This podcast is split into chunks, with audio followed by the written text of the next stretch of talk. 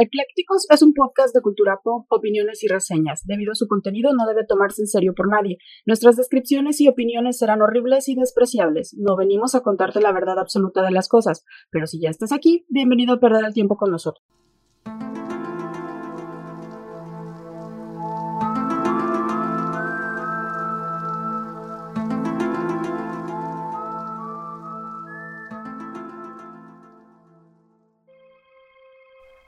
Hola, ¿qué tal? Bienvenidos de nuevo a un viernes, viernes de Eclécticos. Este es su podcast favorito en donde hablamos de todo sin saber de nada. Como todos los viernes, los saludamos con todo el pinche gusto del mundo. Yo soy Clau. Y yo soy Ak Kukulkan. Ay, no. yo soy Ak Kukulkan. No, yo soy el Mike. Es que ahorita vas a ver por qué digo que soy Ak Kukulkan. Bueno, ya más adelante ah, vas a ver pues. por qué. No ahorita, no, vete. Ay, ¿cómo? ¿Me dejas así el cliffhanger? Sí, todavía no, todavía no vas a saber. Yo soy el Mike y este es su podcast favorito. Ya saben en donde hablamos de todo sin saber de nada. Gracias a todos ustedes por todo el amor, por todo el cariño, todas sus compartidas que nos dan. Acuérdense de, de, seguirnos en Spotify, que le den, ahora sí que suena como youtuber, pero... Denle like, campanita y Exactamente, eh, denle suscribirse y activen la campanita. Y compartan. Y compartan, eso nos ayuda mucho. Pero sí, si se suscriben Esto es y como le dan... un virus que debe esparcirse por el mundo hasta llegar a la Guyana francesa. No hemos llegado a la Guyana, claro. Pero vamos a llegar. Eventualmente, hemos de llegar. Tengo Pero mira, ya, ya, llegamos hasta Dinamarca, hasta... ¿Dónde te dije el otro día? Es, Estocolmo, las, Estocolmo, sí, llegamos. Joana, si no me equivoco, Joana se llama. Y ahí vamos por Latinoamérica esparciendo la maldad, maldad. De hecho, yo quiero mandar un saludo muy especial precisamente a esta Ecuador, que ya también llegamos a Ecuador. Mm. Nos escuchan Javier, alias el burro. es que me dice chuer, yo le voy a decir burro. Oye, ¿por qué? Ah, pues no sé por qué me dice chuerk, pero... No, no, porque le dicen burro. Ah, pues yo le digo burro nada más, porque pues... Es que le sabes. Chuerky el burro, no le sé nada. Chuerky el burro, pero muchas, muchos saludos a Javier hasta Ecuador, que ya lo estamos haciendo Eclectifan de su tío freak favorito. Un saludote hasta allá y un saludote también obviamente a todo el Club de los Fracasados, a la presidenta que ya no Uh. se ha hecho presente, está muy abandonado, ya le dijimos que ya le vamos a quitar su, su título, ¿eh? Sí, le vamos a sacar la medallita. Sí, ya no, ya, ya no se lo merece. Mm, Ya está, nos ha tenido muy abandonados. Mucho abandono. Sí, entonces ya no, ya no va a ser. Ya no, hija, ya no te creo. y saludos a, hasta Canarias. Ahorita va a ver por qué hasta Canarias, a Zaira, que, que está hasta allá. A la vicepresidenta, a pues a todos ustedes, a, a Ami, a Pau, que nos escuchan Sí. semana con semana, a Mire, a Romy, a Paco, a todos ustedes que están ahí y que sin ustedes esto no hubiera sido posible llegar ya hasta el episodio 101. Muchas, muchas, muchas, muchas gracias a todos ¿Qué? ustedes. 101. 101.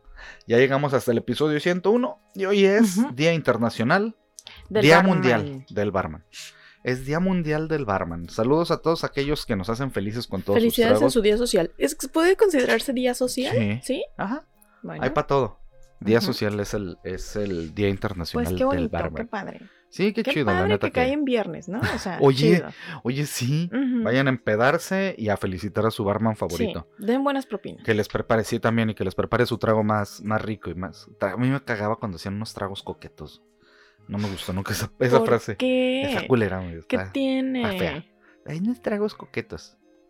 Dirían los chaburrucos, unas Unos tragos frondosos. Unas Q-babies. Ay, no, eso se oye más feo. Esa- Ese es de chaburruco, güey. Mm. Las Q-babies. Y sin más, el día de hoy tenemos, porque la democracia ganó. Porque la democracia tenemos. Aparentemente existe la democracia. Una. Me acuerdo de los Simpson. Y recuerden, señores, la democracia no sirve. no sirve, güey. Si, si le das a la gente a escoger, vale madre, güey. No, no sirve. Entonces, ganó la democracia y en su encuesta que, que hicimos, nos, también nos preguntaron, ¿dónde hubo encuesta? Ah, bueno, si no saben dónde hubo encuesta, la hicimos en Facebook. ¿Por qué Es en que- Facebook? Ya sé. A ver, dilo. Es que Dilo, ya nadie dilo, usa dilo, Facebook. ya sé. Pero es en, en el- la plataforma donde sí puedes hacer encuestas. Ajá, Porque pues en sí. Instagram no. Sí, pues eso. Entonces tratamos de compartir las imágenes tanto en Instagram como en. Facebook, pero en Facebook sí se pueden hacer las encuestas. Entonces se realizó en Facebook y si no están al pendiente de Facebook, eclécticos, eh, así, tal cual, y en Instagram, eclécticos-podcast, pues no van a saber que hubo encuesta, ¿verdad? Así es que se lo perdieron y ganó los objetos violadores no identificados. Pero el día de hoy no van a ser objetos voladores no identificados. Bueno, sí son objetos. pero no son Pero no violadores. son voladores. Bueno, Ah, también algunos vuelan. Sí, Sí, vuelan. si ustedes han visto South Park entendieron la referencia. y si no, tontos. Si no, véanlo. A ver, entonces, ¿qué va a ser? Si no van a ser violadores los objetos. objetos submarinos no identificados.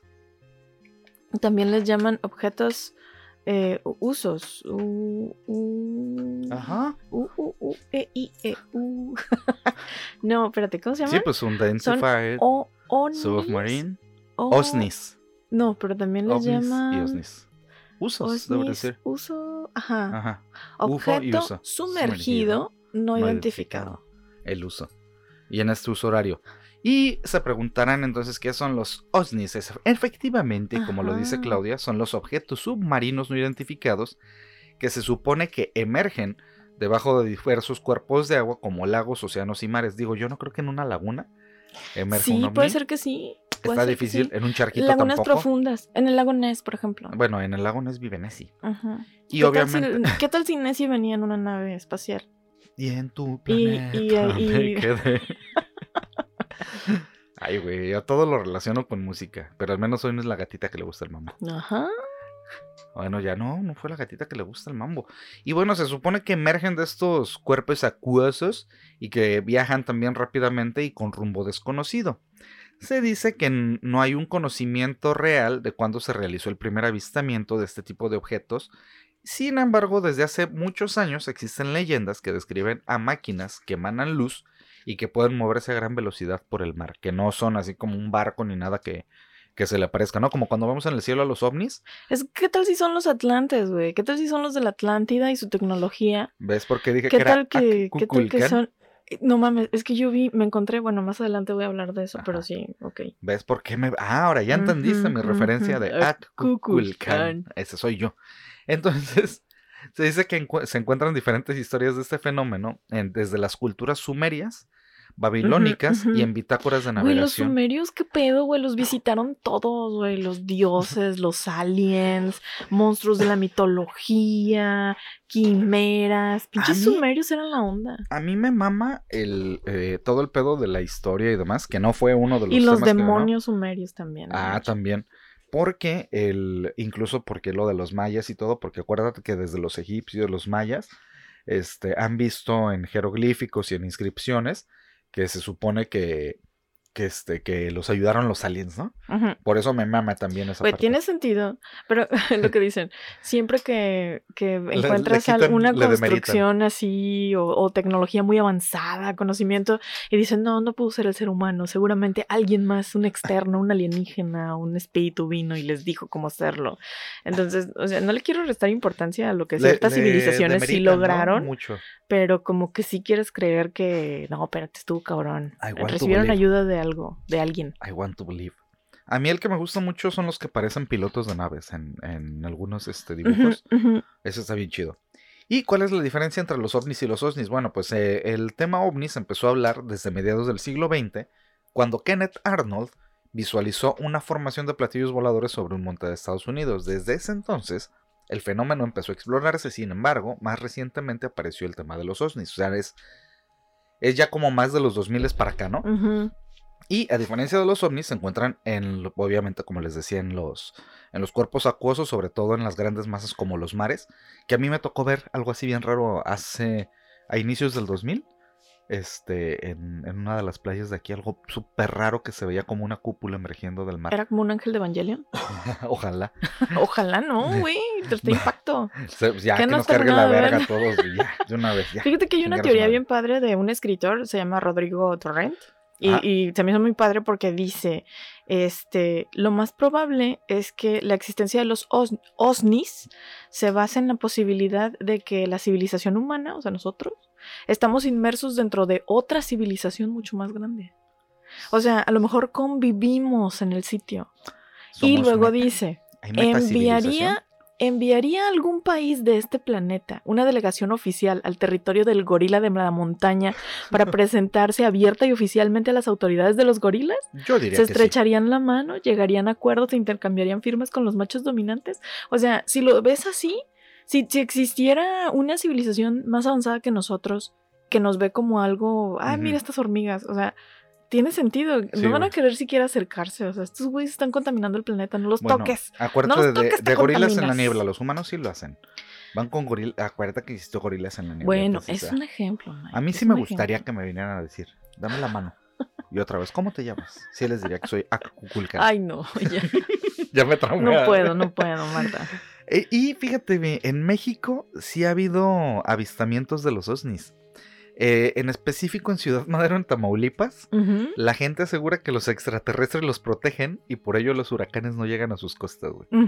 Porque según están ahí los OSNIs. Pero quiero que sepas que desde 1966 no ha habido huracanes Ajá. que toquen las playas Porque están los OSNIs. de este, Tamaulipas. Tamaulipas. Entonces, o sea, pues, explícame qué pasa. ¿Es el calentamiento global? ¿Son los alienígenas? ¿Tiene más sentido los alienígenas? Yo diría que sí. ¿Usted qué opina, profesor. Cocoon? Yo diría que sí. Échale.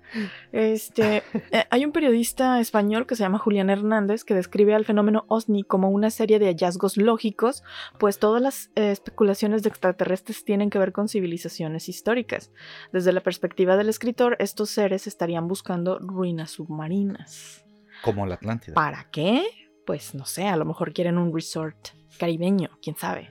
Están buscando dónde hacer su, su, su Airbnb. Ándale. Dice que su tecnología está tan avanzada y por eso disponen de naves anfibias que tras entrar en la atmósfera terrestre, o sea, él está dando una explicación así como de, pues sí, llegan volando o se mueven volando, pero también las naves tienen la habilidad. O sea, llegan de- volando y se sumergen, ¿no? Ajá, pues son, son anfibios, ¿por qué no, güey? Si son más chingones que nosotros, seguramente ya... Ajá. Entonces dice, pues estas, estas naves les permiten esconderse bajo el agua, al fin y al cabo es lo más abundante en este planeta. Y este es absolutamente lógico, nada más que nunca caemos en cuenta de ello.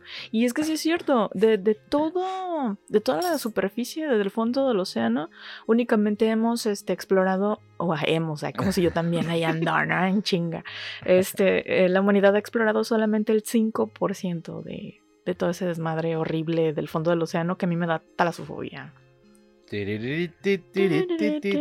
Bajo el mar. También existe un, pues, ¿qué será? Un investigador de la Universidad de Bogotá que se llama Jorge Tadeo y dice que eh, a pesar de su relación con los ovnis, existen muy pocos indicios físicos de los ovnis. O sea, en el caso de los ovnis tenemos muchísima evidencia fotográfica, videográfica, este, hay, hay este, eh, ¿cómo se llaman? Eh, relatos de testigos. y- Videos y eh, fotos. y en el caso de los ovnis es una cantidad infinitamente menor Ajá. a la de los ovnis.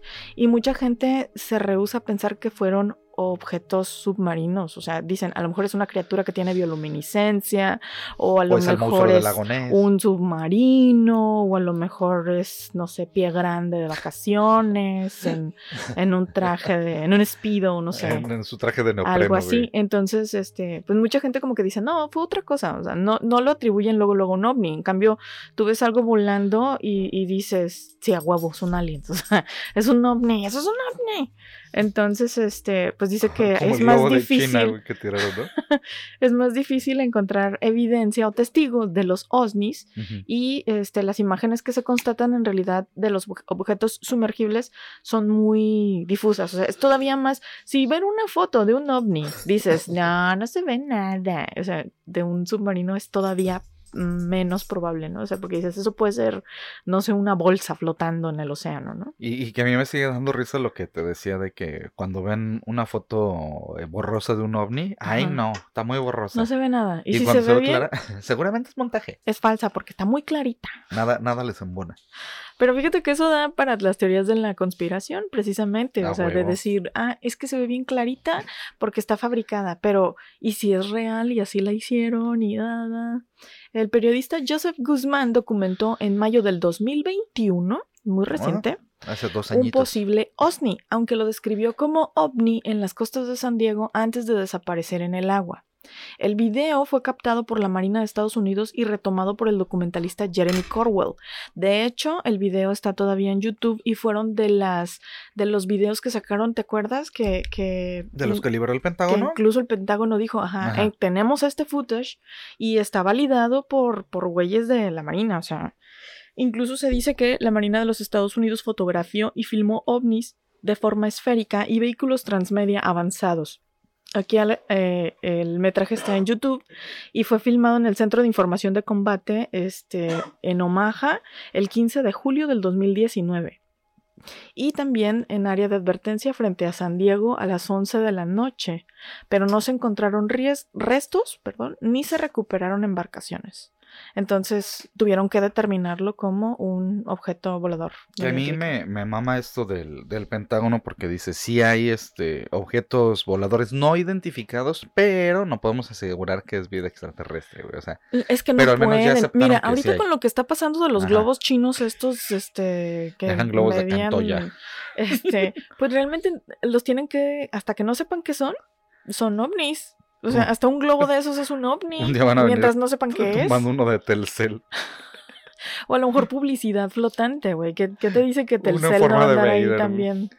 Este, de acuerdo con la cadena NBC News, el Departamento de Defensa de Estados Unidos confirmó que el clip fue grabado por personal de la Marina y dijo que sería revisado por la Fuerza de Tarea de Fenómenos Aéreos No Identificados del Pentágono. Imagínate si el Pentágono requiere de un departamento específico nada más para investigar. Fuerza de Tarea de Fenómenos Aéreos. O sea, ¿cuánta gente trabajará en ese departamento? ¿Qué tanto trabajo tendrán? Qué, qué chido. Me interesa trabajar ahí. ¿Puedo mandar mi currículum? ¿Cómo, ¿Cómo, puedo aplicar? ¿Qué se necesita? A no estar hablando de estas cosas. Exactamente. Entonces, este, Christopher Mellon, un alto funcionario de defensa durante la administración de George W. Bush, señaló que había mucha continuidad entre los informes recientes de OSNIs y los informes que datan de décadas atrás. De acuerdo con especialistas de la Universidad de Bogotá, este, los OSNIs son la evolución de los OVNIs porque tienen esta dualidad, ¿no? De que vuelan, flotan, navegan, evolucionaron.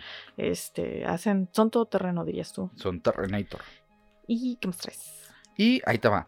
Fíjate, fíjate nada más. Hay una teoría de los OSNIs con el Triángulo de las Bermudas. Oh, a ver. Obviamente, sí, sí suena lógico, ¿no? Pues obis. Obviamente.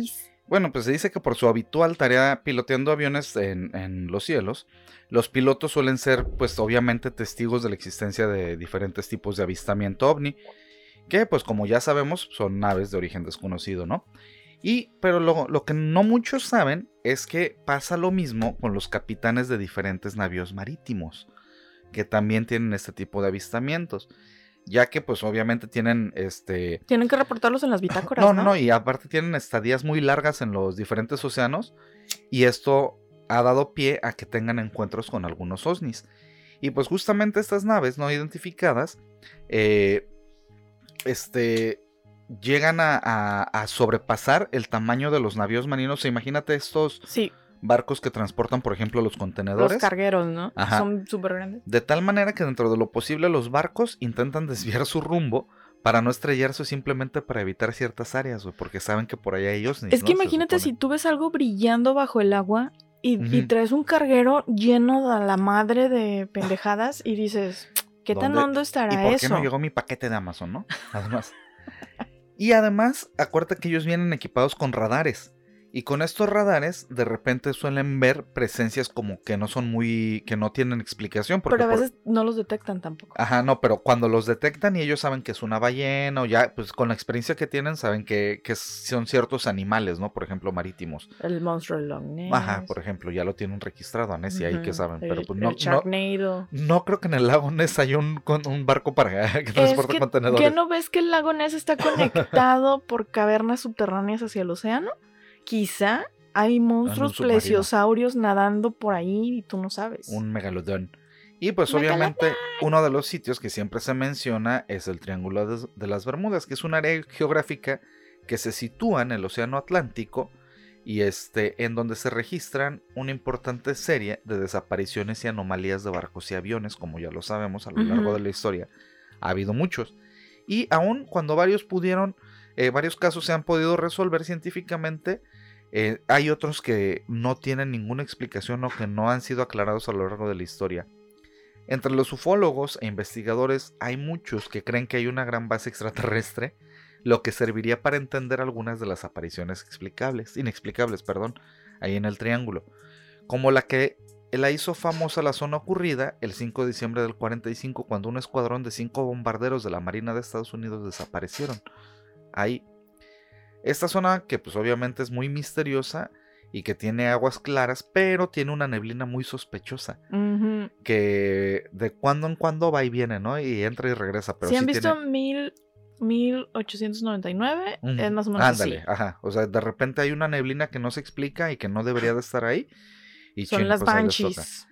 Y este, y bueno, pues un, un reconocido explorador del Discovery Channel afirma haber encontrado evidencia de una vida extraterrestre en la Tierra hace cientos de años y cuya prueba se encuentra en esas profundidades de las aguas Pero caribeñas. ¿cómo la encontró si está en las profundidades? Darrell Miklos, porque tiene un submarino, güey. Tiene uno. Sí, Ah. es en serio. Eh, Está el documental.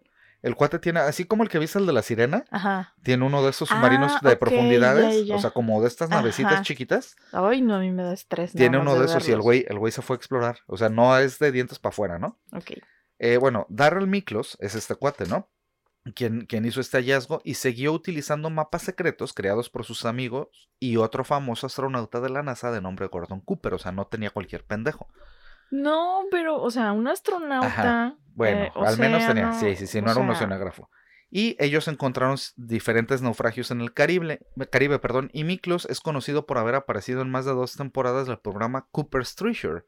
En el, y yo aquí pongo Ah, ¿es el güey que encontró las doscientas y tantas botellas de champán? Ah, ok, ok, ya. Ajá. Y aquí, bueno, le llaman el prestigioso documentalista, el canal Discovery Channel, pero yo ya no diría que ya no es tan Oye, híjole, es prestigioso. que el Discovery ya no es lo que era. To- Mi todavía- vieja mula ya no Ajá, es lo el- que ni era. el- Ni el, History. El History es para vender chatarra. Y el- Pero antes era otra antes era chido. cosa. el, que más o menos se conserva todavía es este National Geographic. Mm, Nat meh. Geo hay más o menos. Y bueno, su equipo encontró, se encontró perdón, con algo que cree que sorprenderá al mundo. Utilizando estos mapas compilados desde la década de los 60 por Cooper para identificar más de 100 anomalías magnéticas en aguas caribeñas, Miklos se sumergió en un lugar no revelado cerca de las Bahamas para investigar lo que pensó podría ser un, nau- un antiguo naufragio. Naufragio. Sí, es que el güey se, se encarga de explorar nau- naufragios este, y, y ruinas y... Sin embargo, este cuate se encontró con una estructura muy rara, algo que nunca se había percibido o que pareciera familiar, hasta que dedujo que el gran aparato era un OSNI de unos 15 brazos que sobresalen de su costado. Y lo relata en, en primera persona, ¿no? Esta entrevista la dio a un medio que se llama Mail Online. Y este cuate Miklos dijo que pronto se podrá ver en el canal en Discovery, que ya está ahí, el, el hallazgo, ¿no? Y él dice, estábamos haciendo una escena en la que me encontraba sentado en un sumergible con capacidad para dos personas, lo que te decía de Así este. de grábame como que no me doy cuenta. Así como que no me doy cuenta, bien, bien, este, bien casual. Estábamos en las Bahamas y buscábamos el rastro de un naufragio de un viejo navío inglés, que de alguna manera podría estar relacionado con el mítico corsario Francis Drake. Estaba tratando de identificar el naufragio sobre la base de una de las lecturas de anomalías en los mapas de Gordon, cuando noté que algo sobresalía. Eso me sorprendió sobremanera. Fue una formación diferente a todo lo que he visto relacionado con naufragios. Era demasiado grande para ser un navío de varios siglos. También era algo completamente diferente a todo lo que he visto. Hecho por la naturaleza, explica este cuate. Y continúa. Es casi como si hubieran eh, es casi como si hubieran cinco brazos saliendo de un acantilado empinado y cada uno de estos es del tamaño de un cañón de un barco de guerra. O sea, estaba la, la navecita esta y de cada lado tenía como cinco bracitos, ¿no? Son enormes y luego hay cinco aquí y cinco allá. Contabilizamos 15 en total. Hay formaciones idénticas en tres áreas diferentes y no parecen hechas por la naturaleza. Aunque la vegetación subacuática lo cubre todo, no parecen hechas por el hombre. Ciertamente nada que haya visto en base a mi experiencia y tengo años de hacer este tipo de trabajos sumergidos. Hemos identificado múltiples tipos de diferentes naufragios de los más variados navíos. Esto no concuerda ni se parece a nada de eso. O sea, el güey, con la experiencia que tiene de que ha encontrado más de 60 navíos, yo creo que ya, ya es suficiente Sí, llega experiencia. un punto en donde dices, No esto se ve Ajá. extraño. Esto no parece como un barquito, ni parece un dracar, ni, ni, ni coincide, ¿no? Y este cuate, este, pues sigue asombrado por eso, ¿no? Y se dice que la parte más profunda del lugar, cercano a las Bahamas, está 90 metros por debajo de la superficie, o sea que es más o menos lo que tuvo que bajar. Ujú. Por lo cual los buzos tuvieron que usar un respirador especial y un submarino de última generación para acceder al- a este sitio, ¿no? Porque ya sabes que la compresión está bien cabrona para bajar a ese lado, ¿no? Y se hacen remarcan mucho que también se detectaron otras formaciones muy raras y que no pudieron explicar alrededor de este objeto principal que menciona este cuate de Miklos. ¿Cómo te dije que se apellida? Eh, ay, se me fue ahorita el nombre. Miklos, sí, Miklos, Miklos. Se apellida Miklos, me acordé por de sangre por sangre, Miklo Belka. Este, y tengo que tuvieron, usar un, tuvieron que usar un respirador especial y, este, y dijeron que pues había otras formaciones las cuales estaban cubiertas de corales muy gruesos y que tendrían cientos o miles de años de antigüedad por los corales que lo cubrían. O sea que está cabrón. este, ¿Este hallazgo es diferente a la anomalía del mar Báltico? ¿O es este.? sí, ah, porque este es en las Bahamas, este se sumergió ahí cerca de, del Triángulo de las Bermudas. Y obviamente, pues en, en este contexto, cuando en este descubrimiento, cuando volvió a, su barco, Miklos decidió revisar los archivos de Cooper para encontrar más pistas. Y significativamente, este astronauta Cooper había escrito objeto no identificado en, o sea, lo puso como tal, lo remarcó porque no sabían qué chingados era. Y Miklos analizó entonces, y Miklos dijo entonces, investigué alguno de los mapas de Gordon y me di cuenta de que había algo más a lo que estaba a lo que se estaba refiriendo. Entonces tenía sentido para mí porque no se identificó como un naufragio. Tenía que significar que podría ser algo de otro mundo. Gordon creía en extraterrestres, creía que teníamos visitantes de otros planetas y también tenía la creencia de que muchas de estas cosas aterrizaron en esta parte del mundo en, eh, particular. Como decías tú, o sea, que bajan los ovnis, se quedan ahí y luego se convierten en ovnis, ¿no? Y a partir de esta aparición, el investigador de California es consciente de, haber sido etiquetado obviamente como loco por muchos, cuando afirma que el mapa de Cooper podría haberlo llevado a una nave espacial de origen extraterrestre sumergida bajo el océano. Y es por este motivo que quiere mantener una, él una posición neutral de decir, no, o sea, sé que es algo raro, algo diferente, no lo podemos identificar, pero no puedo decir. O sea, no da por sentado que sea un extraterrestre. Simplemente, o sea, puede ser una formación rocosa. O sea, él, trata de, ser así como de, ah, ok, sí está raro, el material no corresponde, pero no quiero decir. Y él dice, quiero investigarlo, quiero ver qué es, porque puede ser hecho por la naturaleza, solo un fenómeno de la naturaleza, pero dada su ubicación en esta parte del Caribe. Y teniendo en cuenta lo que Gordon me ha contado sobre los visitantes de otros planetas y las cosas que yo he visto, creo que definitivamente vale la pena investigar. Y obviamente, pues este caso se volvió viral y muchos, este, mucha gente en, internet, porque ya sabes que siempre sale la gente en internet, lo que te he dicho, este, que ya lo hablamos el episodio pasado en internet, todos somos expertos cuando nos metemos en, en internet. Muchos cuentan, eh, consideran que es una evidencia histórica de que los extraterrestres visitaron la Tierra desde hace miles de años, como en las civilizaciones antiguas. Y otros más dicen que fue este, la llegada de una, civilización, de una civilización extraterrestre inteligente lo que hizo avanzar a nuestro planeta. O sea, que llegaron, nos ayudaron hace miles de años y luego desaparecieron o se regresaron, ¿no? Y según estas teorías, los antiguos griegos e indios habían estado en contacto regular con seres extraterrestres. Y los sumerios. Y los sumerios, y los mayas. Y esta fue considerada la razón principal detrás de los avances de estas civilizaciones en la era prehistórica. O sea que por eso estos güeyes, ¿no? Y hay gente que todavía va más, va más allá, porque dicen que la mayoría de los dioses hindúes, incluidos Krishna y Shiva, eran en realidad seres de otro oh, mundo. ¿Por qué no? Puede ser. ve, la representación como esta aparecen este, de Avatar, ¿no? Y que pues obviamente por eso, como estaban muy avanzados y les trajeron tecnología, eh, eran considerados como deidades. De todos modos, algunos ufólogos eh, recuerdan este nuevo hallazgo como el de extraño objeto encontrado en el mar Báltico, que decías tú que creo que lo vas a tocar a lo mejor, en el 2011, donde un equipo de exploradores encontró un misterioso objeto redondo de unos 60 metros, pero ya lo vas a tocar, ¿no? Entonces, este cuate en el Triángulo de las Bermudas investigando y cree que sí hay actividad OSNI allá. ¿Cómo ves? Pues está, está también el caso de un, este, un ruso este, bueno, rusos y también este, eh, estadounidenses que han, han sido testigos de, y, yo creo que son testigos más fieles porque pues precisamente su preparación militar y eso no les permite como que, vaya, no eran pescadores de mm. ballenas ahí nada más, ahí viendo, ¿no?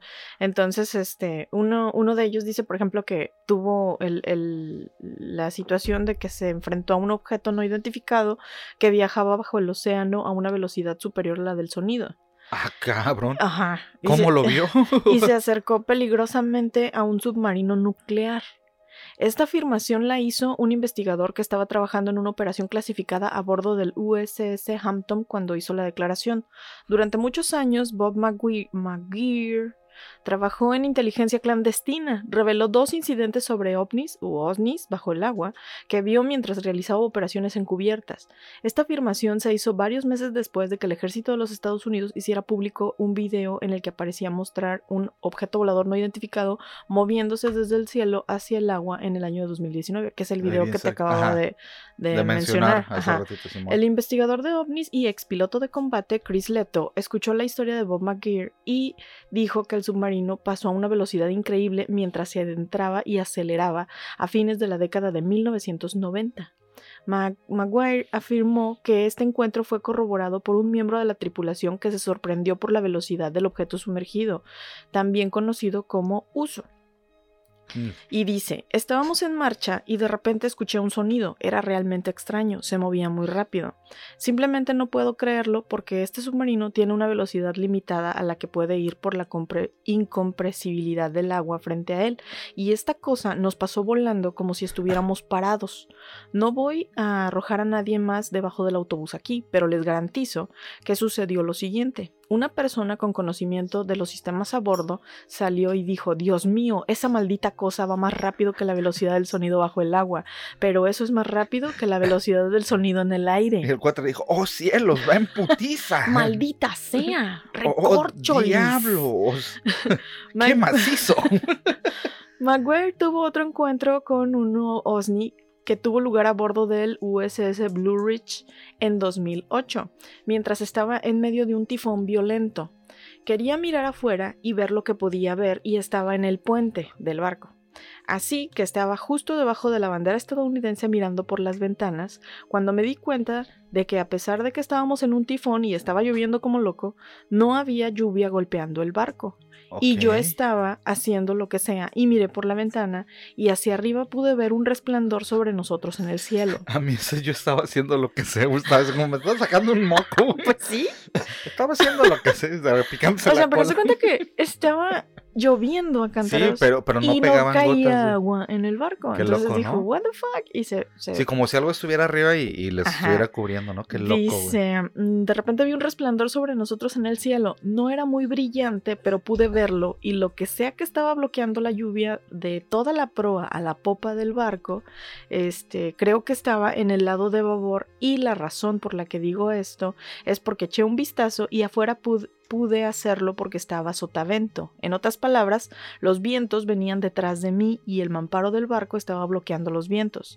Entonces pude mirar hacia arriba fácilmente y de repente se hizo más brillante y despegó azar hacia arriba y la lluvia volvió. O sea, se cuenta que cuando, cuando él se dio cuenta de la situación, la cosa esa que, que estaba tapándoles la lluvia volvió al cielo y otra vez volvió a caer la lluvia sobre, sobre el barco. Regresó. Entonces, este. Y sí. Dijo el, cuate, el cielo resplandece a mi alrededor. También hay otros eh, escalofriantes encuentros submarinos con ovnis de la Marina de Estados Unidos uno de los testigos dijo que su cargo principal era el del Centro de Información de Combate, que él y otros 22 especialistas mantenían las 24 horas del día, los 7 días de la semana, rotando en dos turnos de 11 personas. A las 2 de la mañana del 16 de diciembre estaba de guardia y la noche era tranquila, no pasaba nada inusual. Dijo que usó el descanso para subir al puente. En ese momento todo el barco estaba en un estado llamado barco oscuro, cuando todas las luces externas estaban apagadas así como el puente, es decir, todo alrededor tenía algo, este, pues, o sea, oscuro, y como tenía algo de tiempo libre, de repente todo alrededor se iluminó con color rojo. De repente y de la nada, como un gran destello de, una cámara emanando desde el nivel del mar de proa de, estribor hacia arriba, hubo un gran destello de luz roja brillante que iluminó todo nuestro barco. Solo iluminó nuestro barco, no el océano circundante, solo el barco. Nada más estaba sobre de ellos viendo qué pedo. Como si lo hubiera marcado, ¿no? El, como cuando viene el helicóptero eh, de la policía y pone la luz sobre un objetivo, ¿no? Así me imagino. Pasó tan rápido que el navegante y yo nos quedamos sin palabras durante segundos, momento en el que miré y le pregunté si acababa de ver esa luz. Dijo que sí. Luego tomé los auriculares con sonido de navegador y pregunté a los Mm. vigías de proa y popa si habían visto el mismo destello rojo, a lo que el vigía de proa dijo, sí, ¿qué demonios fue eso? Después de que el Lookout también dijo que sí, inmediatamente se puso en contacto con el CIC, que era el, como el Comando de Información y Control, y le preguntó al oficial si tenían algún avión o barco de superficie en nuestra vecindad, a lo que respondió claro como un silbido. Le pregunté si teníamos alguna actividad submarina en la zona, a lo que respondió que no. O sea, él inmediatamente dijo, Sí, a lo sea, mejor es un avión espía, a lo mejor es este algún otro gobierno que ya nos detectó. Sí, como cuando preguntas con los controladores de vuelo, ¿no? O sea, ¿qué hay Ajá. ahí? No, no hay o sea, nada. ¿qué hay arriba? Nada. ¿Qué hay abajo? Nada. Le pregunté si teníamos, este, en ese punto, Le miró, pregunté qué estaba pasando en la televisión, ¿no? ¿Cómo había quedado la América? Le pregunté. le preguntó si debían despertar al capitán o cómo le, le llamarían. O sea, ¿qué, qué le vamos a decir, güey? O sea, porque hay que reportar ese tipo de cosas, ¿no? Este, se quedó atónito por un minuto, al igual que yo y todos los demás. Lo que acababa de suceder no tenía ningún sentido. El destello emanó del mar directamente de nuestra proa de estribor y ascendió hacia arriba tan rápidamente creando el efecto de destello rojo brillante. El otro aspecto extraño de este evento fue que solo el barco se iluminó dentro del destello rojo, no el mar. Eh, y entonces eligió el, el encargado de operaciones, eligió no despertar al capitán y todo el incidente quedó registrado en- como, como un fenómeno inexplicable. Pero lo han de haber puesto en bitácora, huevo. Sí, pero, Sí. o sea, pasó esto, un destello rojo, fenómeno inexplicable. Ajá. O sea, Sí, no, no, no la y hasta en la mañana, ¿no? Que se enteró el güey así de, ah, qué bonito día, ¿qué pasó? Eh, No mames, casi nos abducen. Casi me roban el ano, oiga. Mucho- Y el capitán bien en su quinto sueño, capitán. Muchos miembros de la Marina de los Estados Unidos han informado de avistamientos fascinantes e incluso se ha hecho público un video que muestra ovnis entrando al agua. Un video filmado por los marineros en Omaha en julio de 2019 frente a las costas de San Diego es una de las pruebas que se están presentando para respaldar esta afirmación, porque ellos, por ejemplo, no tienen no, No tienen, tienen evidencia salvo, Lo salvo los y lo testigos y, la ajá. bitácora. ajá. Este, en este video se ve un objeto esférico volando sobre el barco y luego sumergiéndose en el océano en un video que fue compartido por el investigador de ovnis y director de la investigación Jeremy Corbell. Durante este tiempo se pudo escuchar incluso un miembro de la tripulación decir, wow, salpicó. El, el, ¿Cómo el, el cuate sí. Oh, órale. Entonces los testigos dicen, imagínense una tecnología que puede generar entre 6 y 7 mil fuerzas G, que puede volar a 13 mil millas por hora, que Sí, puede evadir el radar y que puede volar a través del aire y el agua y eventualmente en el espacio. Y por cierto, no tiene signos evidentes de propulsión, ni alas, ni superficies de control, y aún así puede desafiar los efectos naturales de la gravedad de la Tierra. Esto es precisamente lo que estamos viendo. Entonces, este, pues sí te quedas como, what, Ajá, pues, what the fuck, güey. Sobre todo porque es gente que tiene experiencia para reconocer otros Sí. navíos, E- otras es, aronaves. Es lo que te comentaba de, eh, de lo de las submarinos. Bermudas, que, que tienen sus radares y tienen sonar, por eso cuando dijo, me pásame los audífonos, como para, para ellos distinguen el canto de una ballena o cosas así, porque pues han estado en, en el mar tanto tiempo que, que saben distinguir y como que diga, ¿qué fue eso? Está cabrón, ¿no? Y, y que no es nada más los estadounidenses o los rusos. Está el caso de el OSNI en China, Mm. que en octubre del 2021, y todo mundo distraído con la pandemia, la cadena BBC de Inglaterra logró reportar que un submarino nuclear estadounidense golpeó un objeto desconocido mientras estaba sumergido en aguas de la región de Asia y el Pacífico, hiriendo a varios marineros. No se aclaró qué causó el incidente, aunque el submarino permaneció totalmente operativo, podría ser un OSNI. Mm.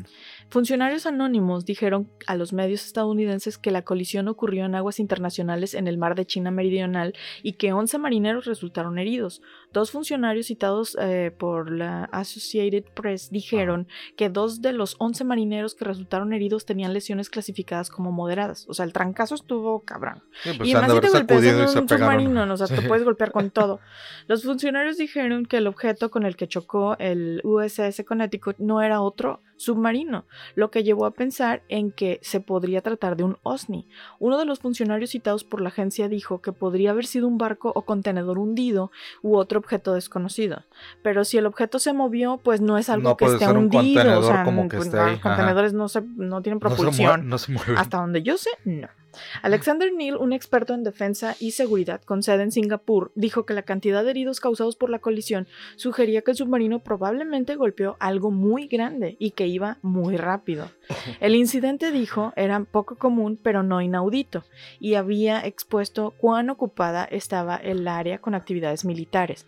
O sea, todo el mundo espiándose a todo el mundo, ¿ves? O sea, ¿por qué, ¿por qué China manda se globos? Porque. Estados Unidos tiene submarinos en el mar meridional, o sea, ¿por qué? Y me encontré una experiencia de unos güeyes, una familia en España, Mm. en la playa de Mazagón, en la provincia de Huelva, en Andalucía. Y dicen, nosotros salimos con unos amigos a dar un paseo en el barco y nos alejamos de la costa un poco más de lo que acostumbrábamos. La cosa no tenía más importancia hasta el momento en el que uno de los tripulantes trató de encender el motor y este no arrancó. Lo intentó en varias ocasiones, pero era imposible. Y es que no hacía nada. Fue a llamar a la Guardia Civil de Costa para avisar que pues, se habían quedado sin motor, pero la radio tampoco funcionaba. Y tratar de llegar a la playa a nado pues era una locura porque sí estaban bastante lejos, ya que se podían matar en el intento. En- y además porque había muchas corrientes en el agua y te podías cansar y un calambre, te ahogas, no sé, muchas cosas. Otra vez como, Muchas como cosas, un pulso uh. electromagnético, ¿no? Güey, pues es que ¿para qué sales así a navegar? O sea, ¿por, por qué? Yo nunca lo haría, no, jamás. Estaba atardeciendo y temíamos que se echara la noche. Fue entonces cuando vimos un resplandor en el agua que se acercaba a nosotros y se colocaba justo debajo. Aquella luz tendría unos 10 metros de diámetro si tomamos como referencia la embarcación, y pues era, era un barquito pequeño, o sea, tampoco era tan grande. Se ubicó debajo y el pánico apareció en todos. No sabíamos qué hacer. Aquella luz estaba bajo nosotros y era pulsante. La intranquilidad era grande, pero daba la impresión de que aquella luz lo que trataba era de ayudar. Y proseguía. No sé cómo, pero el barco se movía poco a poco a la costa, como si estuviera llevándonos, pero nos dejaba muy lejos todavía. Entonces fue cuando se comenzó a mover más rápido porque cogimos una corriente y fue cuando la luz giró en torno a nosotros dos veces y desapareció mientras nos acercábamos a la costa. Al estar más cerca intentamos arrancar el motor y al segundo intento este funcionó. Vaya alivio. Entonces tiramos a puerto y llegamos sin mayores problemas. Al día siguiente, el mecánico miró el motor y estaba perfecto. ¿Qué había pasado? No lo sabemos, pero Chinga desde madre, luego algo que no llegamos a comprender. Güey, sí te cagas, güey. Pues sí, sí. sí te cagas y estás en una situación así donde no funcionan las Es lo que radiocomunicaciones, decir, si el de repente, motor. si, ¿qué pasa cuando, cuando ha temblado? Este, y de repente no te puedes comunicar. Ahora imagínate que, que tiemble y no puedes moverte porque. Por cierto, tembló ayer. Ajá. Qué tembló loco, ¿no? ayer. Lo sentí. Levecito, pero sí. 4.6. Pues levecito. Levecito. Ya de. 6 ya están cabrones. Pero mira, qué bueno que esté temblando así de a poquito porque no quiero sentir otro de 7 punto y algo. No, y menos trepidatorio. No, está cabrón. Y ahorita que estabas diciendo que no, no solamente en China y en Estados Unidos y en Rusia, que acabas de mencionar España, yo tengo otro, yo tengo otros datos, yo tengo otro caso, y yo no sabía, eh, hasta que empecé a leer, que en Canarias hay muchos avistamientos ovnis. Por eso dije al inicio, sí, yo no sí. sabía que en Canarias es Hay así como montón. pinche sitio de avistamiento ovni. De ovnis, de extraterrestres, de Pero ovnis. de- este es de un OSNI que sucedió en 1979, para ser más específicos, el 5 de marzo. Y bueno, aproximadamente a las 8 de, las no- de la noche, perdón, se comenzó a ver, eh, se comenzaron a ver en el cielo luces extrañas y anillos de luz. De repente, ¿En el cielo? de ese anillo de luz no especifica, pero creo que se fue en el cielo, pero ahorita, ahorita sigo. Ah, no, en el mar, perdón, Ah. yo en el cielo. Y de a ese lo mejor anillo... era la mamá de Ponio. De, estaba, de Sí. ese anillo, no, y ahorita te vas a decir, ¿what? Porque de ese anillo empezó a salir un objeto alargado, este, ascendiendo entre los anillos y dejando atrás una forma luminosa. ¡Ah! Era Shen Long. Y esto lo clasificó el ejército como una observación que 25 años más tarde sería desclasificada en un expediente muy choncho, muy, muy grande, repleto de fotografías. Sí las hay. Según se trata de explicar todo, habría sido debido a una prueba de misiles lanzados desde el Océano Atlántico, Oh, bueno, tiene Según sentido. ellos. Ajá. pero aquella explicación no correspondía con la realidad. Aquel objeto se desplazaba a unos 12.000 kilómetros por hora. O sea, hace ratito que decías de la velocidad de la sí. luz de 13.000, bueno, esta, esta madre iba a 12.000 kilómetros por hora más o, más o menos, formando una especie de campana luminosa de 60 kilómetros de diámetro. O sea, al menos que hubiera sido una explosión nuclear que, que dejara ese radio. Bueno, o una, no necesariamente tiene que ser nuclear. A lo mejor estaban probando algún arma. Atómico, Claudia. Se dice atómico. ¿Qué tal que era un arma antigravitacional Ay, per- perdón. probada ahí en medio del océano con lucecitas y dijeron ponle LEDs? Alguien- pero señor, RGB. ponle LEDs, Se ve bien mamalón. sea". Los gamers en el 2020 y tantos lo van a usar RGB. Dije, vas a ver, papi, de mí te vas a acordar. Perdón, eh, a los que escuchan este podcast y no siguen los Simpsons, hacemos muchas referencias de los Simpsons de repente. Somos tan viejos. Otra referencia de los Simpsons. Y este acontecimiento fue observado por miles de personas e incluso por aviones comerciales que informaron a la torre de control sobre lo que estaba sucediendo, tal como recoge este expediente mili- militar. Esta observación fue muy detallada e incluso se describe como objeto metálico con cambio de rumbo incluido. O sea, si fuera un misil no cambia de rumbo. y Tres menos en el velocidades 79. incluidas. Ay, de- y reversa. Y de repente prendió sus direccionales. Y obviamente esto no podría ser explicado como una experiencia balística en el Atlántico. En el Atlántico, por lo que te digo de que cambiaba de rumbo y a esa velocidad no, no puede ser como que hayan lanzado un misil. ¿Y si era un Y menos en los 70s y menos en esa parte del mundo. ¿Y si era un. Superman así con Eso, eso sería bioluminiscencia? más chido. Era linterna verde. ¿Y si era como el de Bloodborne? ¿o ¿Cómo se llamaba ese güey? Ah, Bla- Bloodborne, No, era Breakborn. Brightburn. Breakburn. Y obviamente este misterioso objeto tardó 5 minutos en subir e incluso periódicos locales hablan de este extraño oleaje al paso del, del ovni como si más que un ovni se tratara de un osni, porque Mm. venía del mar. ¿Y si era Akukulkan con sus Ah, ¿ves? alitas? ¿Ves por qué empecé? Ahora ya entiendes por qué empecé. ¿Por qué empecé así el, el podcast? Llamándome Akakukulkan. Y sobre ya las eh, a las 8.38 de la noche, la torre de control del aeropuerto de los rodeos en Tenerife informó perdón, del avistamiento de un objeto por parte de una avioneta en las proximidades de Las Palmas. Este misterioso objeto era descrito como un objeto que se, se asemejaba a un caldero achatado Ok. y que había dejado detrás una amplia estela luminosa y tras todo esto se descartó que el suceso hubiera sido provocado por un misil y pasó a clasificarse como un suceso ovni. Entonces así lo clasificó el ejército y así lo clasificó la autoridad de, de- de España como un misterioso ovni porque no había explicación Pues está para- chido porque no, para o sea, tampoco pudieron llegar a, ah, fue un arma nuclear, no. Ah, fue un No. avión experimental, no. No, fue un alienígena, no, No, tampoco. tampoco. Pero, pues, y, y está bien cagado alta porque extrañeza. porque eh, hasta el 47 nadie había oído hablar de los ovnis y luego empezaron este, a hablarse de, de los ovnis, ¿no? Y obviamente pues ya este, te digo, muchas eh, eh, relatos hay, por ejemplo en la isla de San, Borondón hay unas crónicas muy antiguas y hablaron de que en ella en varias ocasiones ya en el siglo XVI se sabía de su existencia, pero muy pocos lo habían visto. Y durante siglos se trató de una leyenda más que una realidad. Obviamente, pues ya esto fue cambiando, ¿no? es que es digo- como este pedo de las serpientes marinas, ¿no? O sea, todos los marineros decían, pero no hay fotos, no hay evidencia, no son leyendas de marinos. Y sí, o sea, hay muchas Ajá. leyendas. Y fíjate, resulta que en la zona de las Islas Canarias, como ahorita mencioné este, este caso en diferentes lugares, pero mayormente en las proximidades de la Isla del Hierro, y según los lugareños, este, que han mantenido como los relatos, de vez en cuando emerge, como por arte de magia, una isla nueva. Mm, según ellos, mucho más pequeña que las demás, y luego en un lapso corto de, de tiempo, que es muy variable, pero que nunca se extiende más allá de unas pocas horas, desaparece. es un O sea, Pokémon. sale y Es un Pokémon. es, había uno que era una tortuga, ¿no? Que Ajá. tenía algo así. ajá. Sí, Torterra. Y obviamente, pues como si las arra... Ándale, torterra, como si se le hubieran tragado el, el agua del mar, ¿no? Y no hay ninguna perturbación en la superficie, o sea, no es que suba la marea, como que tú digas, ah, ok, porque subió la marea. hay otro Pokémon que también puede ser Kyogre. es como una ballenita. Es un Gyarados. No, ya no. Y obviamente, pues ellos dicen que el fenómeno no se puede predecir, ni hay como que, como que una temporalidad no exacta, hay- ¿no? Y que dicen que el hundimiento debe ser tan lento y tan grande que las aguas no se inquietan en absoluto, ¿no? Y este, y en esta isla llamada San Borondón, que ya este, pues obviamente le han rendido mucho culto, por lo menos hay mucho asombro en ello.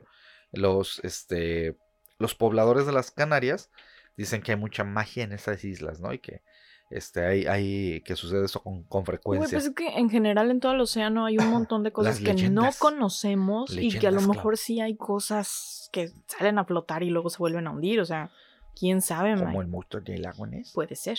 Un monstruo lago es gigantesco. Yo diría que sí. Yo pero creo pero que está chido. Fíjate que los OSNIs en Tamaulipas, eh, me encontré la entrevista que le hicieron a Ah. un fundador de este, un- una asociación. Este, que, bueno, es que se supone que en las últimas décadas se ha hablado mucho de la leyenda urbana de la base extraterrestre frente a la escollera de la playa de Miramar, en Tamaulipas. Porque también tenemos una playa aquí que se llama Miramar, ¿no? O sea, hay, hay miramares. por Hay todo varios el Miramar mundo. y también hay Marimar. Entonces, este, pues esta playa de, de Miramar tiene esta como leyenda de que está protegida por, por los alienígenas en Tamaulipas Mm, y tienen muchos avis- avistamientos ovnis.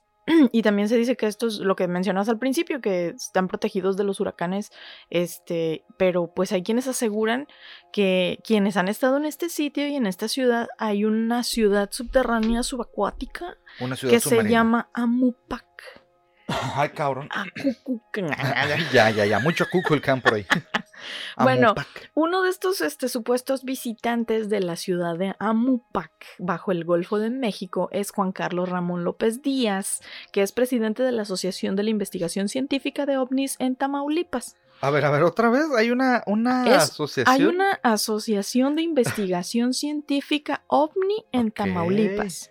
E- está fundada por este señor. Yo quiero pertenecer. ¿Cómo le haré Y aunque no es en Tamaulipas? creo que nada más tienes que, pues, no sé, presentarte y pagar tu cuota este, sindical y, y ya. Este, Lleno mi formulario y Él, todo el él pedo. dice, él- en una entrevista con El Sol de Tampico, él, él menciona que él ya visitó esta ciudad de Amopac. Pero bueno, a ver, dice que él reconoce que hablar del tema ovni y sus experiencias con estos seres les ha le ha generado críticas y burlas en un sinfín de ocasiones. Que lo sabemos, o sea, en su momento también a Maussan, cómo le hicieron burla y le Pues siguen haciendo. Este, y a muchos investigadores, pues, o sea, simplemente porque creen algo diferente, ¿no? O sea, que, y dicen, es que no los han visto. Pues no, tampoco has visto a Jesucristo bajar de la cruz y revivir gente, güey, pero crees crees, en en él, ¿no? Entonces, este, pues, ¿a quién? O él quiere creer en los aliens. Entonces, él dice que está preparado para que le cuestionen y lo ataquen, pero respeta su verdad y, este, pues, también cree en la suya. Dicen, lo que a mí me consta, todo Es lo verdad. diferente es un parámetro que cae en el chiste o en la mofa, pero no me preocupa eso. Él es originario de San Luis Potosí y uh, su papá era este era seguidor de la fraternidad Rosa Cruz y era Mm. masón. Entonces él aprendió a creer en cosas que los demás no creían, solamente porque son diferentes, pero determinó que le gusta investigar y llegar a entender su propia verdad. Y eso está bien, o sea, al final de cuentas te pueden decir muchas cosas, pero pues tú no Tú sé, sabes lo que viste, ¿no? revisas, buscas y ya sabrás tú qué creer.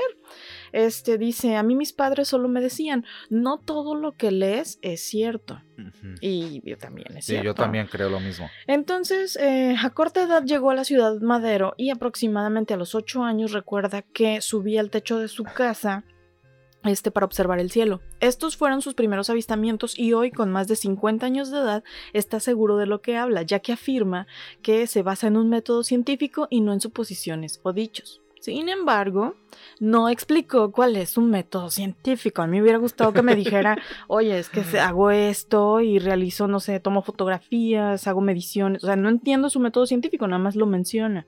Pero bueno, en febrero del 2015 decidió fundar con un grupo de profesionistas la AICOT, que es la Asociación de Investigación del Fenómeno OVNI en Tamaulipas, que hoy tiene más de 30 años que se reúnen regularmente para intercambio de información sobre el fenómeno OVNI, además de contar con apoyo de la Mutual UFO Network.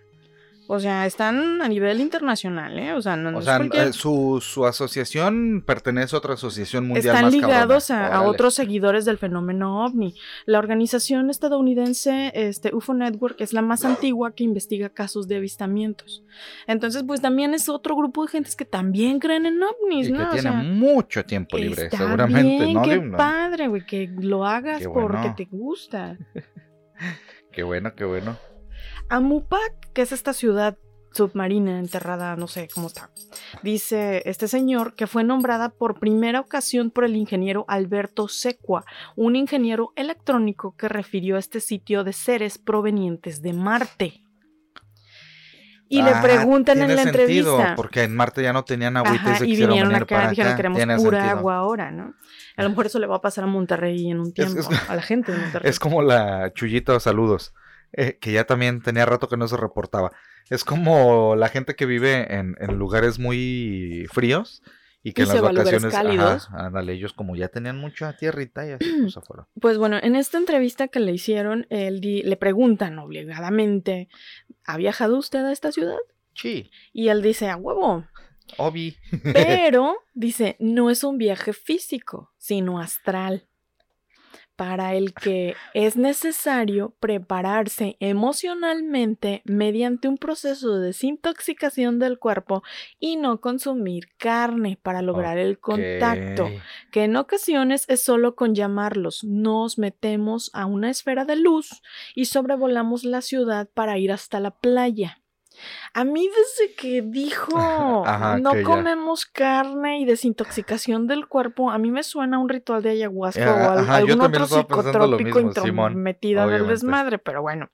Él explica que avanzan unos kilómetros mar adentro en esta esfera de luz que se suben y justo entre los límites de los estados de Tamaulipas y Veracruz, esta esfera se mete en el mar y llegan a unas compuertas que se abren. Después una rampa eh, desciende y entramos a la ciudad. Los visitantes que aseguran han sido muy pocos y casi nadie se ha atrevido a hablar del tema ven una ciudad de luz. Básicamente de cristal y metal. Yo la comparo con zonas como Estocolmo, pero sin árboles. Y, el güey le preguntado, ¿has estado en Estocolmo? No, pero eso me figura creo que, que así estar. se ha de ver. Así se ha de ver bien chido. "Ah, hay luz, pero no se ve un sol. Como en esta película de Ajá. Wakanda. Ah, Por mira, eso te iba a decir. La organización social que describe el presidente eh, de pues, este desmadre de Tamaulipas son en su mayoría científicos, ingenieros y doctores. No sé si haya obreros o tengan nombres. La mayoría son altos blancos y andan por las calles. Son fríos sin tener contacto con nadie. Son white básicamente. Y solamente van a Tulum. a esta Son ciudad Tuluminatis, güey. El acceso a esta ciudad menciona es obligado con una guardia de tres seres, manteniéndose en ese contacto que realizó hace algunos años por un tiempo terrenal de aproximadamente un minuto. O sea, él solo pudo estar en la ciudad un minuto y ¡pup! como que lo sacaron y, Y ya, y ya, lo se te acabó el boleto. Los seres Lo banearon de la partida, dijeron, expulsado. "Uy, no".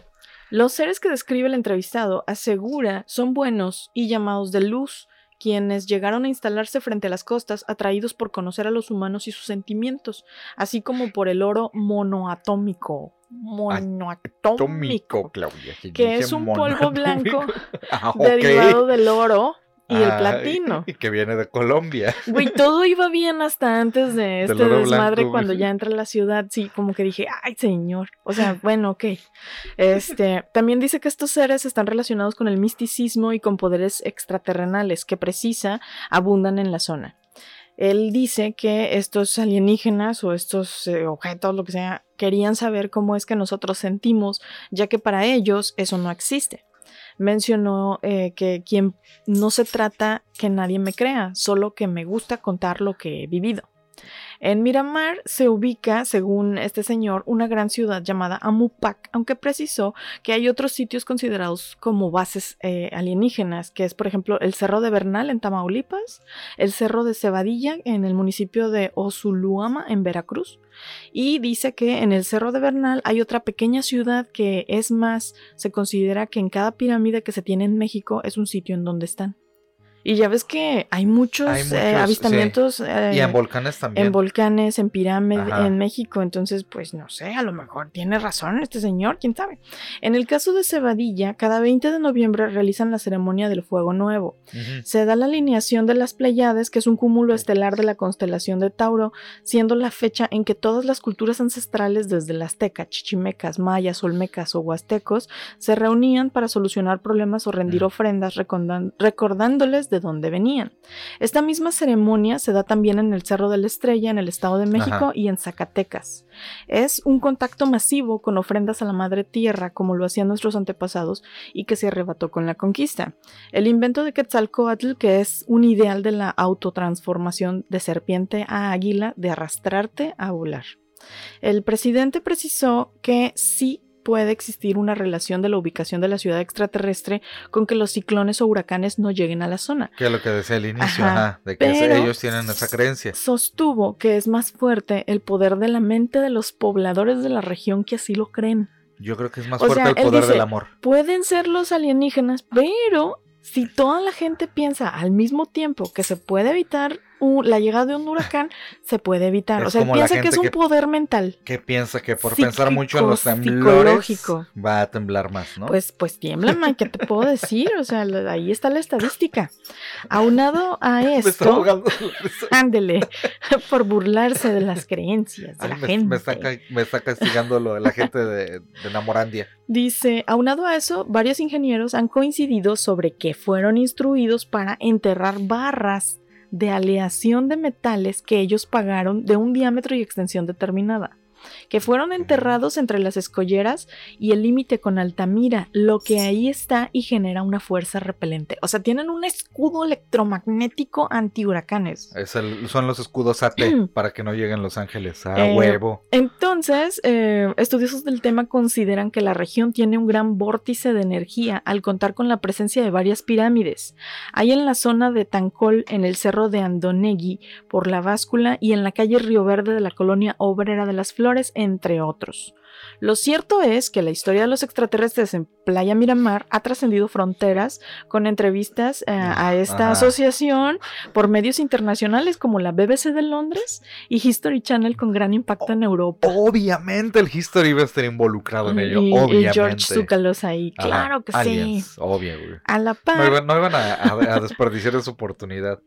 A la par, el 11 de agosto de 2019, la Organización Editorial Mexicana publicó Mm. el artículo 50 años con ovnis y sin huracanes, haciendo referencia a los primeros avistamientos de objetos voladores no identificados documentados en este impreso, justamente en agosto del año de 1967. Y solo un año antes, en octubre de 1966, se registró el último Huracán huracán que impactó en Tamaulipas, que se llamó Inés siendo el último fenómeno que ha ingresado de manera frontal a la este, entidad.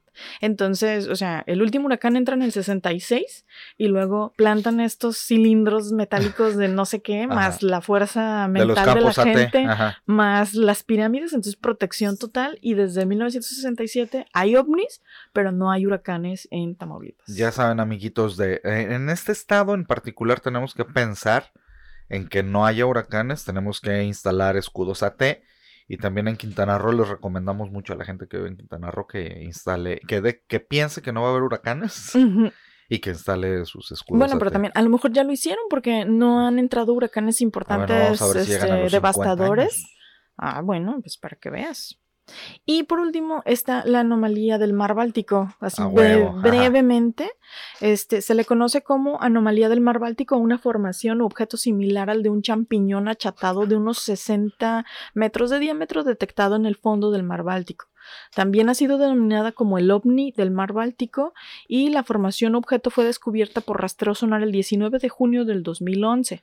El hallazgo se produjo en, en algún lugar no revelado del fondo del mar Báltico entre las aguas fronterizas de Suecia y Finlandia. Los responsables del descubrimiento son Peter Lindberg y Dennis Ashberg de la empresa Ocean X Team, que precisamente se dedican a explorar el fondo marino para este, encontrar este, bombarderos o, o ruinas de barcos o cualquier otra cosa que haya caído, ¿no? Eh, uno de sus descubrimientos más famosos fue el que te mencionaba de eh, encontraron eh, 2.400 botellas de champaña estadounidense de 1907 Ah, ajá. en 1992 que alcanzaron precios récord al ser subastados este, y es considerado el champán más caro del mundo.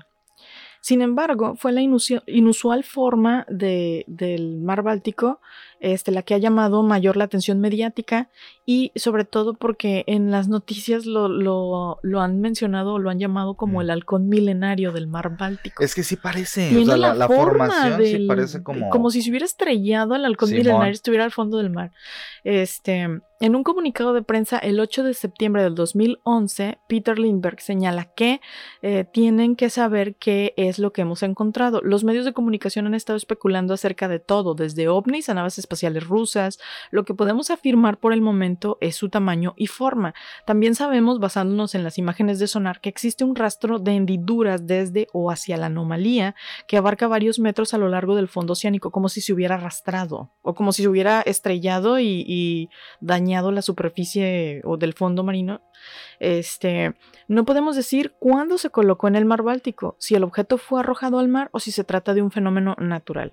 Durante la expedición se detectaron fallos de transmisión con el teléfono satelital de la nave Ancilus mientras se encontraba sobre la anomalía, recuperándose la comunicación al distanciarse unos 100 metros del enclave. O sea, Otra como, vez como si hubiera tenido un pulso como si tuviera un electromagnético. pulso electromagnético. lo mismo que pasó con, con el auto y ese de... Ah, del- y, del otro, y y la embarcación en España, o sea, que no Ajá. funcionaron los motores, en este caso no funcionó el teléfono satelital. Los buceadores observaron una temperatura de menos un grado centígrado en su ordenador de buceo, así como problemas de funcionamiento de la videocámara en las cercanías de la formación. Entonces, no hay una imagen clara hasta el día de hoy del objeto, lo único que tienen es eh, imágenes de sonar y una que otra, este, no sé, pero, o sea, fotografías y videos no tienen. Al mismo tiempo, se experimentaban dificultades con el sonar del robot submarino, aunque su cámara funcionase con normalidad respecto a ellas. Todas estas fallas, este, Peter Lindbergh afirmó que no es algo a lo que haya de a lo que haya de darle demasiada atención, dado que siempre se han experimentado todo tipo de malfuncionamientos del equipo en exploraciones anteriores al hallazgo, y sobre todo por las profundidades a las que Es lo que decir, tal vez y- tiene que ver por la entonces tiene mucho que ver con eso, pero este él dice, no, pues o sea, no creo, o, sea, o al menos él descarta que sea algo que emane del objeto, pero la verdad es que no han podido acercarse más porque los equipos dejan de, de funcionar. Entonces, ese sigue siendo un misterio todavía, este, sobre todo por la, el sitio en el que se encuentra y porque las condiciones del mar, del mar Báltico no lo permiten explorar por mucho tiempo porque las condiciones de las mareas y las corrientes hacen que el agua se vuelva muy turbia, entonces no, no les permiten tener mejores imágenes. Y ha habido tres expediciones este, para ver la anomalía. tratar de bajar y ver la anomalía y hasta ahora no ha habido ninguna información adicional de este Pero, pero es que sí, esa estructura anomalía. está muy, muy peculiar. La neta Sí, es que. Ajá. O sea, no, no corresponde con algo que tú digas. La naturaleza lo pudo haber hecho por lo liso que está, por las formas que tiene y, y demás no. No, no, no se ve como algo hecho por la naturaleza. Y por último, no, o no sé si traes algo más. no, no, no. Es que llevan tus dos por últimos, por eso me dio risa. La- y por la- último, pero ahora sí, último, No, pero último. esta es nota, nota. Ah, a ver, a ver. Este, hace dos días encontraron una esfera metálica en las playas de Japón. gracias, Y gracias. tenía que hablar de ella porque es una bola gigante de Ajá. hierro de origen desconocido que apareció en la playa de Japón hace dos días y fue reportada a la policía por una lugareña. La bola mide alrededor de 1.5 metros de diámetro, está oxidada y tiene una saliente en forma de asa. Tiene dos, ajá, una arriba y una. Ajá. Bueno, tiene dos, ajá. No puedes ir Este, arriba y abajo pues porque sí. es redondo, ajá. Una lugareña denunció el martes por la mañana a la policía que había descubierto una esfera metálica de origen desconocido en la playa de Enshu, en la ciudad de Hamamatsu. Las autoridades restringieron el acceso a la zona para investigarla y especialistas en explosivos determinaron que no había riesgo de un estallido, porque al principio se especulaba que podía ser, Que una, podía mina, ser una mina, ajá. o que podía ser un objeto de, de rastreo, de investigación o algo que podía explotar. Incluso como han estado haciendo algunas pruebas este, de armas en Corea del Norte, pensaban que a lo mejor podría haber sido un objeto que, que no sé, falló, colisionó con el mar y luego pues, fue arrastrado hasta la playa. Entonces lo estaban analizando como po- posible objeto explosivo. Eh, una vez que escanearon el objeto se dieron cuenta de que por dentro está completamente vacío. Entonces, eh, a las- se, ve, se ve hueco en el- apariencia. Creo ajá. que a las 4 de la tarde, no sé si del miércoles o del jueves, las autoridades este, levantaron como que las alertas porque dijeron, no, esta cosa no, no es dañina, al menos de momento. Entonces, eh, a pesar de esto, aún no se sabe de qué se trata. Fotos del objeto fueron enviadas a las fuerzas de autodefensa de Japón y a expertos de la Guardia Costera para su análisis. La aparición de este objeto ha generado mucha especulación en las redes sociales sobre su origen y se produce en un momento de gran interés por los descubrimientos de objetos no identificados en todo el mundo. Especialistas en explosivos rodearon el objeto vestidos con equipo de protección y determinaron que no había riesgo de un estallido y levantaron las restricciones a las 4 de la tarde, eh, no sé si del miércoles o del martes. Sin embargo, aún no se ha logrado descifrar de qué se trata. Yo sigo pensando dos cosas. Una, bajó Goku en su esfera. Ah, dicen Raditz ha Ajá, llegado ajá, lo- a ah, tierra. Bajó Goku o Raditz o es Gantz.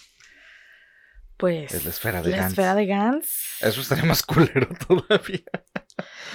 bueno, Raditz tampoco, porque ¿quién nos salva, güey? O sea, en, de cualquiera de las dos estamos perdidos. Perdida. Nos carga la chingada con cualquiera de los dos. Pero sí está bien raro, ¿eh? Es, es que sabes que parece como una Yo, gigante. yo digo que es como un pedo, una bola de demolición, algo que se le salió algo, ah, o sea, Pero las bolas de no demolición no, están No, huecas no, pues por dentro. algo, algo, se le salió algún barquito o algo. Pero está muy ahí. grande para ser de un barco. O sea, parece como una boya de alberca, Bueno, es pero una, gigante. es una caca de ovni. No, porque es de metal. Ah, Ah, a lo mejor es popó de, de Godzilla. Este, Mechagodzilla. Mechagodzilla. Ah, eso tiene más sentido. Ah, fíjate. pues, ¿no? O, o Sí, es un cierto. cascabel gigante. De un gato gigante, de un gato Puede gigante. ser. Hay muchos yokais en Japón. Sí. Puede ser que se le perdió su gigante. cadenita. No, pero también no estaría hueco. Mm, bueno, quién sabe. Bueno, el badajito se le cayó. no sé, eso. pero ahí está el argüendito de Ahí esa está la bola. bola esa que pareció. Qué No chido sé- que te acordaste. No sé qué le van a hacer, no sé qué va a pasar con Va, esa va a bola. ser nada, güey. Así, Estén el- pendientes. la cuestión A es lo saber mejor cuando se abra, Ajá, este, va a salir un nuevo virus de corona o algo. eso sería más culero. Güey, hablando de virus, ya, ahora sí, no sé si vas a decir algo No, más. ya, Yo ya nada más quiero expresar mi asombro de que ya el año que viene son las Olimpiadas en París. sí. Qué pedo, perdóname de los japoneses y cómo les fue con sus Ah. Olimpiadas, pobrecitos. Yo tenía tantas ganas de ver esas Olimpiadas Todos, de todos, todos, Japón, todos, pero el, el Y no coronavirus pasó nos dio nada, madre. No, No, hubo Pokémon. no hubo Gundams, no, salió Mario Bros. Gundams, no, nada. Es más, ¿qué ni Hello? Kitty, ¿no? O sea, todavía lo Mm-mm. esperarías ahí. Valió madres. Sí, no. Chale, qué, Qué, feo. gacho. Sí. Pero ya vienen. Un año más y ya vienen las nuevas Olimpiadas. Ay, pero son en Francia, no me dan ganas. Uy, uy, uy. Ah, oui, oui. ¿Algo más que quiera agregar, señorita? Este, no, nada más. No, pues les agradecemos el que hayan llegado hasta el final de este episodio, como siempre. Les repetimos lo que les dijimos al inicio: el que le den seguir en Spotify, activen las notificaciones y obviamente nos compartan, nos ayuda muchísimo. Se los agradeceríamos sobremanera. Esperamos que se le hayan pasado muy chido. Que eh, pues la semana que viene tendremos nuevo episodio y a lo mejor nuevas encuestas. Y este, Estén pendientes en redes. Fíjate, quedó así el, el final, quedó ovnis, quedó fantasmas, luego historia y después misterios sin resolver. Oh, es que los Es- misterios sin resolver siempre. Está chido, hay gente que sí. Es que mira, también hoy, hoy me hicieron retroalimentación y me, y me dijeron, este, es que en realidad todos nos gustan, pero hay unos que nos gustan más que otros. Entonces obviamente no les vamos a limitar de que siempre sea de ovnis, ¿no? Pero bueno, ahí está la encuesta. Sí, pero nos bueno gustan todos. Ajá, Todos sí, a mí también. Por algo hablamos de ello. Por eso somos eclécticos también. Y pues bueno, hasta aquí el episodio del día de hoy. Nos escuchamos la semana que viene. Nos despedimos dejándoles un besote. Yo soy Clau. Yo soy Mike y por favor, no se mueran. Bye.